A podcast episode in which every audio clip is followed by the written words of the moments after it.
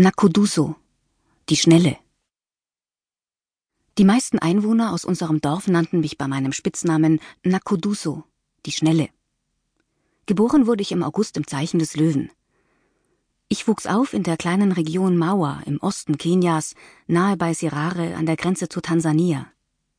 Als Nummer vier von sieben Kindern hatte ich es nicht leicht in meiner Familie. Mein Papa war Grundschullehrer und meine Mama Sozialarbeiterin. Mein Papa stammt aus einer recht kleinen Familie und wuchs mit seinen drei Schwestern bei seiner Großmutter Susilia auf. Das waren seine einzigen Verwandten, sehr ungewöhnlich für afrikanische Verhältnisse. Nach dem Tode seines Vaters war seine Mutter überfordert und verschwand, als er acht Jahre alt war. Sie kehrte zurück, als Papa 33 war und selbst schon vier Kinder hatte.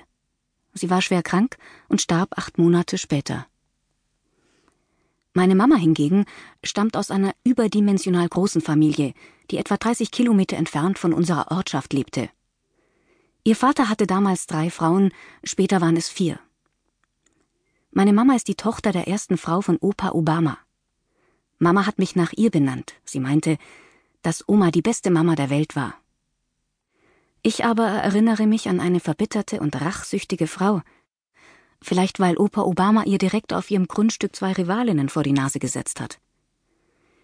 Im Vergleich zu den anderen Dorfbewohnern war sie wohlhabend, verfügte sie doch zu Hause sogar über Strom. Immer wenn es Stromausfall gab, verstand sie nicht, dass die Störung am Stromanbieter lag. Stattdessen meinte sie, ganz genau zu wissen, wer ihr den Strom geklaut habe. Nämlich ihre Schwiegertochter.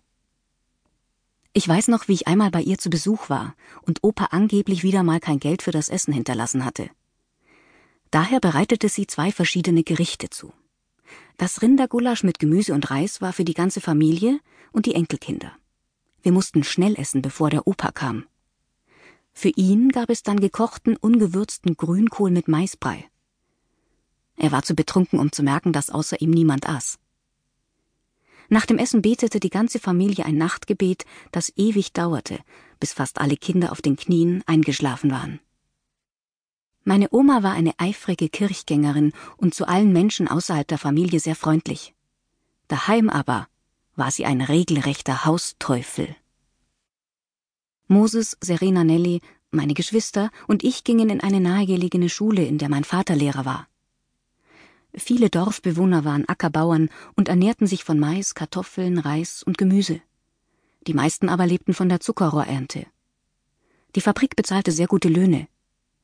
In dem kleinen Dorf half jeder jedem, so dass niemand alleine und hungrig bleiben musste. Geld spielte keine große Rolle, weil keiner wesentlich mehr verdiente als sein Nachbar. Die Menschen halfen sich gegenseitig, sogar Grundstücke wurden verschenkt, man revanchierte sich im Gegenzug mit seinem Einsatz auf den Feldern. So war Papas Grundstück ein Geschenk der Uroma. Dafür stellte er seine Arbeitsochsen auch anderen Bauern zur Verfügung. Oft saßen wir Mädchen abends bei unserer 90-jährigen Uroma Susilia ums Feuer.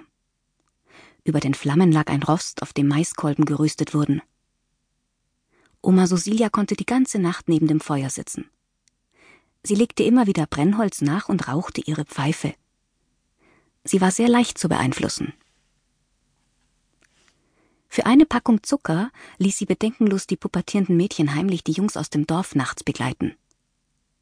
Sie blieb so lange vor dem Feuerplatz sitzen, bis sie zurückkamen. Für die Schulkinder gab's keine Wecker. Sie konnten sich auf Oma Susilia verlassen, die uns pünktlich weckte, als hätte sie ein Uhrwerk im Kopf. Abends, bevor wir schlafen gingen, erzählte sie stets die ganze Lebensgeschichte meines Vaters und dass er in unvorstellbarer Armut aufgewachsen war. Am nächsten Tag wiederholte sie alles, als hätte sie es noch nie zuvor erzählt. Jeden Sonntag ging sie zur Messe, um dort ihre Freunde zu treffen und den neuesten Klatsch auszutauschen, den sie bis zu ihrer Ankunft zu Hause wieder vergessen hatte. Weihwasser mitzunehmen und nebenbei noch ein wenig zu beten. Sie glaubte fest an die Heilkraft des Weihwassers.